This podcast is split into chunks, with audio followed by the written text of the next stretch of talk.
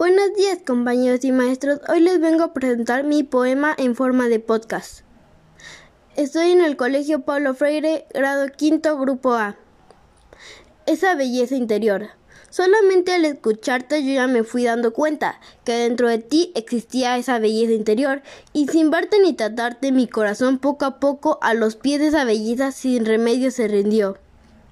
No me hace falta, te dije, verte a la cara si siquiera pues tu belleza interior tiene que darte una fuerza, que traslade al exterior toda esa enorme belleza que llevas dentro de ti y que te da esa grandeza. Qué bonita eres por dentro, qué belleza te dio Dios, qué bonitos sentimientos, qué bonito corazón.